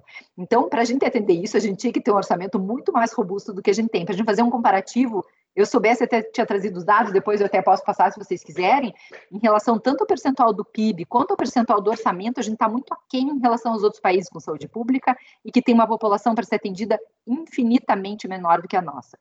Ainda, no Brasil, ocorre um fenômeno assim, é, estranho. Então, você vê, a gente tem vários sistemas de saúde no mundo. Né? A gente tem sistemas universais e públicos como o nosso, a gente tem sistemas mistos e a gente tem sistemas puramente privados, como o americano, por exemplo, né? Alguma população até vai ter acesso à saúde sem ter gasto, mas é uma saúde privada bancada pelo governo, né? É um sistema diferente. E a média de gastos públicos em saúde no mundo é um pouco mais de 50%, 53% de gastos públicos em saúde e 47% de gastos privados. No Brasil, esse percentual se inverte, né? A gente tem mais de 52, 53% de gastos privados em saúde em 47 públicos, apesar de a gente ter um sistema de saúde público universal de acesso igualitário para 200 milhões de pessoas. Então, é, é uma conta que, que não fecha, né? A gente vê, então, que, na verdade, a população ainda acaba marcando muito com saúde, porque a gente tem um déficit orçamentário importante. Eu acho que a emenda é, do teto é, é, algo que tinha que ser combatido assim com agressividade por todo mundo, porque realmente é, não só trouxe, mas vai trazer por um, 20 anos um estrago enorme para o SUS.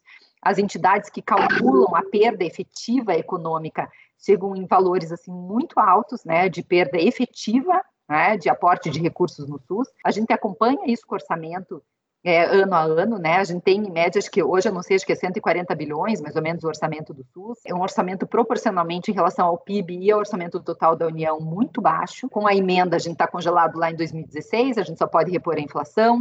E ainda, mesmo em 2016, era um critério que não era, vamos dizer, que foi o critério no qual a gente tem que se pautar desde então, não era um critério é, paritário em relação a estados e municípios. Estados e municípios, eles têm que fazer um aporte de, de 12%, de 15% sobre, sobre o total da entrada de recursos, não é a mesma coisa que acontece com a União, que é só com a receita, a receita corrente líquida, então já é, um, já, já é um cálculo diferenciado, além de tudo a gente teve essa emenda do teto, eu acho que isso representa um, um, estrago enorme dentro da estrutura do SUS, que a gente vai sentir sim, a gente já vem sentindo já há muito tempo o subfinanciamento, não numa política específica ou em outra, mas na estrutura em geral. As políticas elas continuam existindo, mas elas não vão ser atendidas efetivamente, a gente não vai conseguir estruturar o SUS com um orçamento que não seja razoável. Já não é e vai só diminuir. Né? Lembrando que esse ano a gente teve um aporte de recursos por conta da Covid, acho que de 40 bilhões, se não me engano, que ou seja, per, percentualmente em relação ao total do orçamento é um percentual grande. É, a gente tem 140, 150, a gente recebeu 40 ou é 130, não lembro, mas que a gente não vai ter ano que vem, né? Então, e além de tudo, a gente está limitado ao teto. Então, se esse ano já foi essa dificuldade,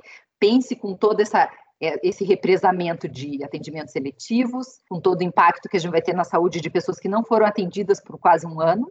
É gente que tem doença cardíaca, que tinha medo de ir para o hospital, é gente que tinha, enfim, uma gama enorme de moléstias. Então, acho que o estrago, assim, se a gente, como sociedade, não lutar um pouco mais pelo SUS, talvez essa grande conquista de 88, a gente vê que já existem forças tendentes a querer acabarem com ela, né? A gente vê isso é, cada vez mais presença, inclusive na mídia, talvez isso acabe.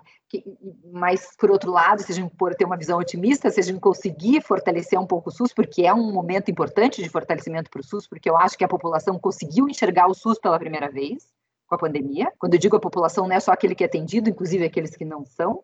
Quem sabe um dia a gente chegue assim, que nem o pessoal inglês que entrou com a bandeira do NHS, né, nas Olimpíadas ou na Copa, de tanto orgulho que eles têm do sistema de saúde público deles, né?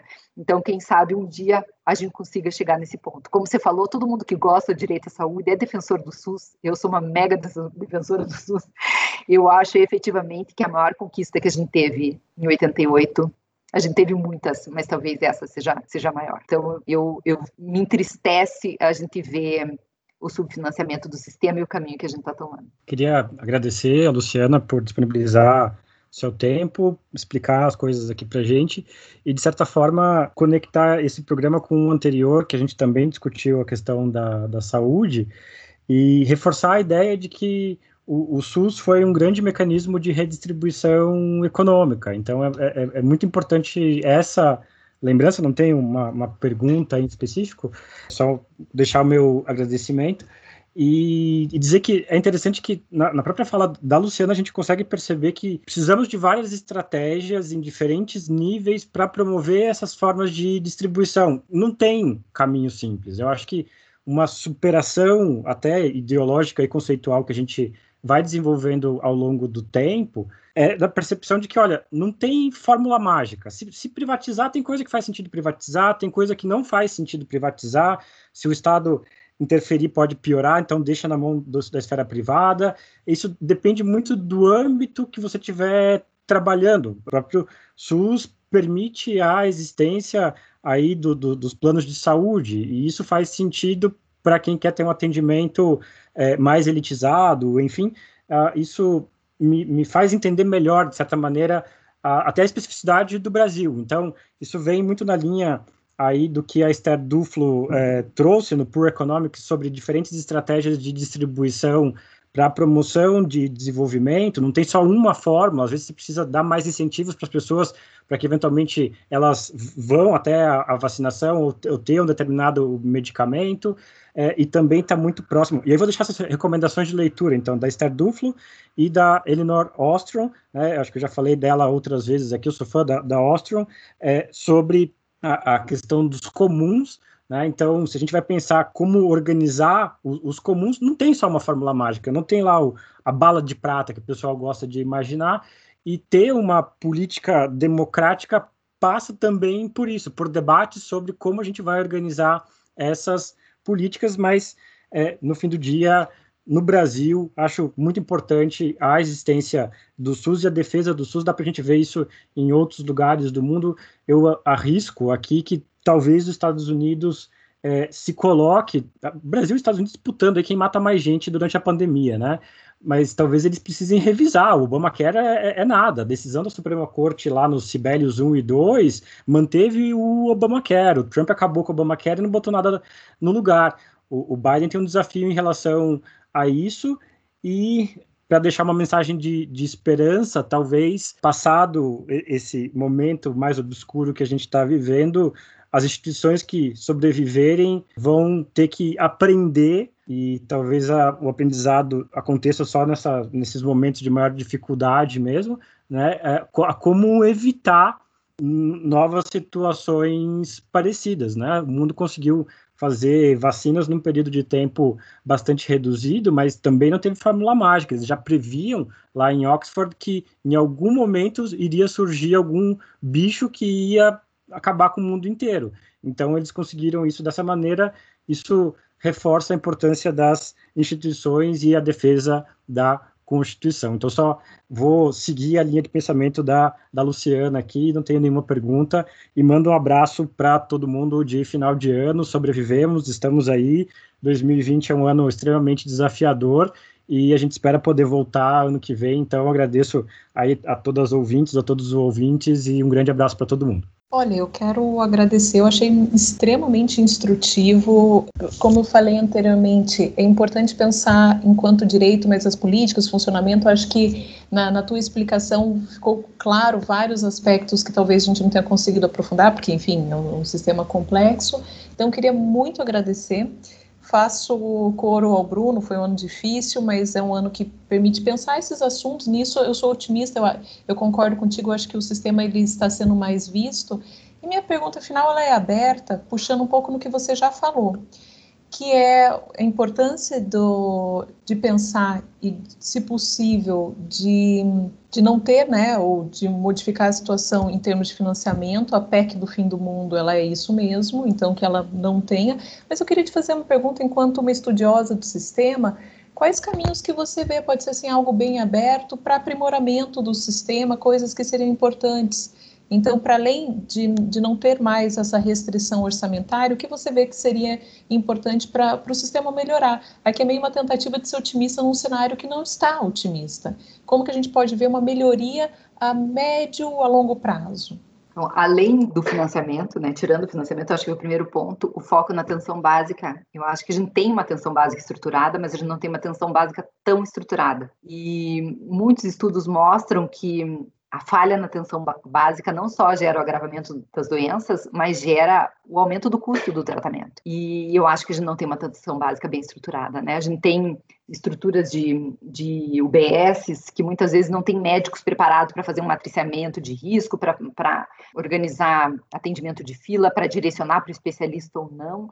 Então, o que eu vejo muito assim do meu tempo na, na saúde, conversando muito com os gestores, é que eu acho que isso é uma falha importante. Lógico, a gente vai ter municípios que estão mais estruturados, vão ter, vamos ter realidades diferentes, mas eu digo como um todo, eu acho que se a gente tivesse um foco assim bem efetivo, bem agressivo, assim, para melhor estruturar a atenção básica, para dar um amparo para os profissionais que atendem a atenção básica, quem sabe para mudar a estrutura, inclusive a, a, estrutura, a estrutura de trabalho, ou seja, criar, quem sabe, plano de carreiras dentro do SUS na atenção básica, algo assim, sei lá, isso eu deixo para os gestores, mas é, estruturar efetivamente a atenção básica para que ela seja efetiva. Eu não vejo muita efetividade na atenção básica, eu vejo que a atenção básica vira mais um, um, uma entrada inicial, porque é uma porta de entrada do SUS, é a principal porta de entrada do SUS, tirando a rede de atenção psicossocial e a urgência e emergência, a principal porta de entrada, mas que ela serve muitas vezes só para jogar o problema para frente, né? E não para ser efetiva, para ser resolutiva, né? Então, se a gente estruturasse a atenção básica para ser